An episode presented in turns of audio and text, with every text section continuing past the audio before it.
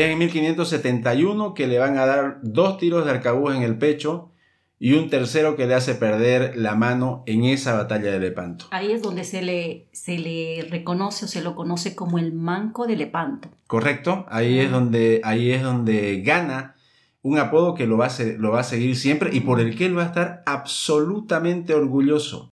Cervantes estuvo toda su vida orgulloso de haber formado parte de la batalla. Él, él tenía esto de soñador y para él él había cumplido, cumplido en grado épico al defender a España, al defender a la cristiandad, porque siempre fue un cristiano, pese a que en el Quijote a veces ironiza y se burla, pero como veremos, él va a terminar su vida consagrado a la fe, y eh, ahí es donde gana el, el, el, sobrenombre, como decís, del cual él va a estar orgulloso. Ahí él tiene 24 años.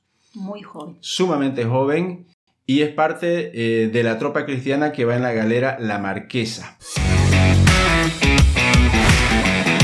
Antítesis. Historias de la historia. Un podcast para revisar la historia de Bolivia.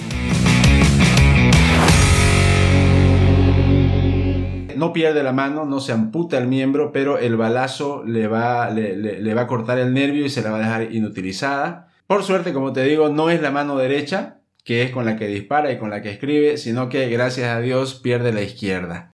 Es soldado, como decía, del ejército de la Santa Liga, integrado por españoles e italianos, y el que lo comanda es un tal Juan de Austria, que enfrenta al poderío turco musulmán que trata de dominar el Mediterráneo para invadir Europa de nuevo. Bueno, pese a todo, todo lo, que tuvo que hacer Cervantes, entusiasta de ser reconocido en todo lo que hacía, ya, y que no tuvo mucha suerte en el recorrido para conseguirlo, fue afortunado porque no perdió la mano que le sirvió para escribir lo que ahora no reconocemos su gran obra. Claro, si no se escapaba después del duelo, si no se escapaba, sí la iba a perder, porque la pena, la ley dicta que le corten la mano derecha, porque parece él, él incitó al duelo y los duelos siempre estuvieron prohibidos, aunque siempre se practicaron si se quedaba en España le iban a cortar la derecha y ahí sí que nos perdíamos el Quijote. Dos momentos afortunados. Dos momentos afortunados, exacto. Pero eh, ah, como te decía, me impresiona mucho que la ley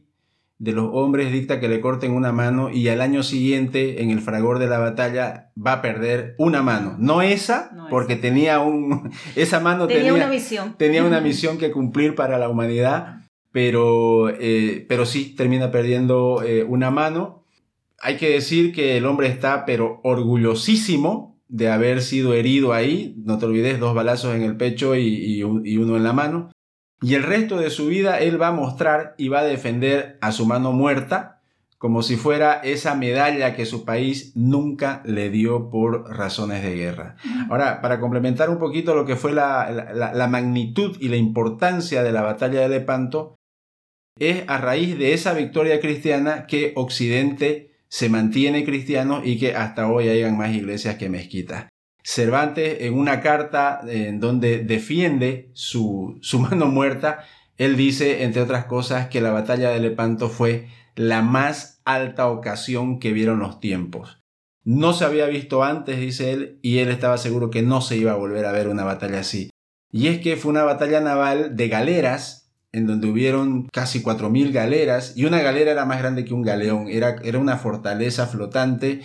Entonces te imaginarás esa cantidad de naves cruzándose a cañonazos y a disparos debió ser una cosa demasiado tremenda porque era una batalla en la que se definía el espíritu de Europa, si se mantenía cristiana o iba a ser dominada por los musulmanes. ¡Abajo! ¡Todos abajo!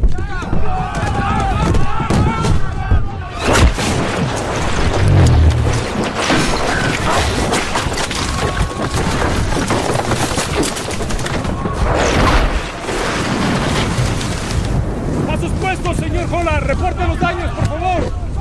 ¡Muévanse! ¡Vaya bajo reporte los daños! ¡Por Dios, no tienes nada de eso!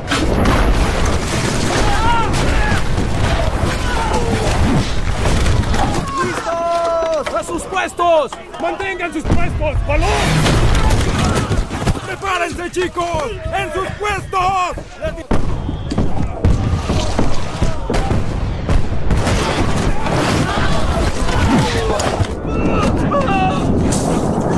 en el piso. ¡Abran fuego!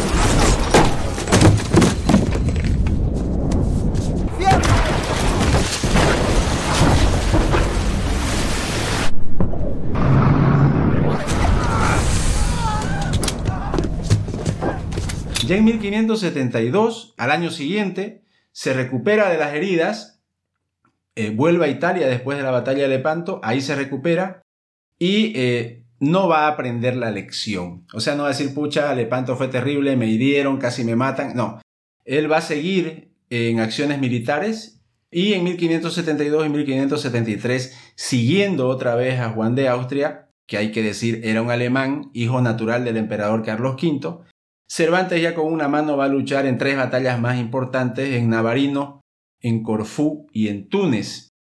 A los 25 años, este Cervantes que sigue en Italia visitando círculos literarios ya es un consumado soldado con recia experiencia en la lucha.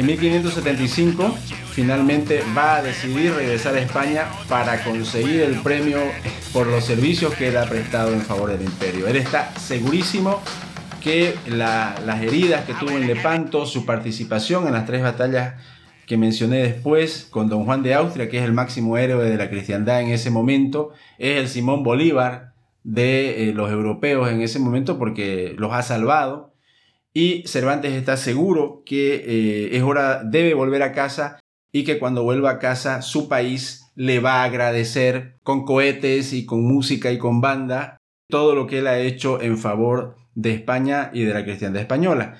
Decide volver eh, llevando unas cartas de recomendación del duque de César, que eh, era una personalidad importantísima en, en Europa y estas cartas eh, eran recomendaciones. Este duque en esas cartas le decía al rey de España que este señor, el portador, el tal Miguel de Cervantes, se había convocado, se había comportado, perdón, de manera heroica y distinguida en esas acciones de armas en favor de España. Por lo tanto, esas cartas eran una, era la presentación ante la corte para que la corte diga, oh, este es un tipazo, este es un héroe, le vamos a devolver un poco todo lo que, lo que ha hecho por el país y por la fe.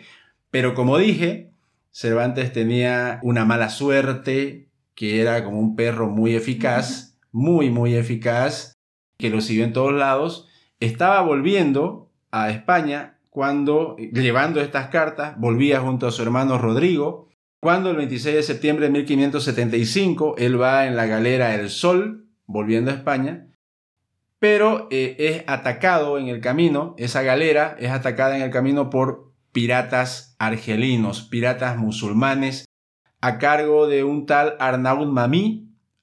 Eh, eso ocurre ya llegando a España, cerca de las costas catalanas, no lejos de Cadaqués.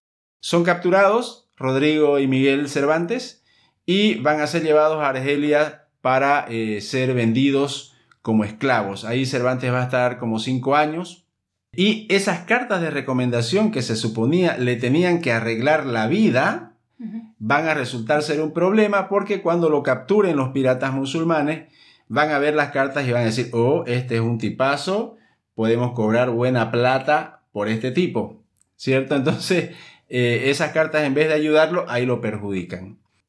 Algunos dicen que es gracias a esas cartas que no lo matan, porque la verdad es que los, prisioneros y los esclavos cristianos en manos musulmanas eran, la confrontación, el odio era tanto que preferían perder la plata que podían ganar vendiendo a esa persona, la mataban. En este caso, había demasiada plata, o sea, lo tasaron en un, en un nivel impresionante a Cervantes y este, prefieren no matarlo. Tanto es así que ya en 1579, o sea, lo capturan en, 1575, eh, en 1579, cuatro años después. ¿Te imaginas lo que es estar preso en manos del enemigo durante cuatro años? Me imagino que debió ser terrible. en 1579, eh, Cervantes ya lleva cuatro intentos frustrados de fuga. Trató de escaparse dos veces por tierra y dos veces por mar. Me imagino que tratar de escapar por mar nadando es difícil si solamente te sirve una mano. Y este, lo capturaron las cuatro veces. La última vez en noviembre de 1579, cuando es denunciado por un dominico extremeño, el doctor Juan Blanco de Paz, y esto hace que lo lleven ante Hassan Bajá, que es el rey de Argel. que además tenía fama de vengativo y cruel. O sea, si te querías escapar de él, estabas chau. Pero a Cervantes que por primera vez parece que tiene buena suerte, no lo matan y una razón que han encontrado algunos estudiosos es porque hubo buenos terceros, entre comillas. Es decir, parece que eh, intercedió gente por él y además los turcos ya tenían una intención de buscar la paz con Felipe II, rey de España, y como este hombre llevaba estas cartas de personajes insignes, pensaron que tal vez Cervantes podría ser en su momento un intermediario para la paz entre los turcos y los españoles. Gracias por acompañarnos. Te invitamos a suscribirte, darle me gusta y compartir. Te esperamos en el siguiente episodio de esta serie dedicada a Cervantes. You keep saying you got something for me. Something you call love, but confess. You've been a messin' where you shouldn't have been a messin'.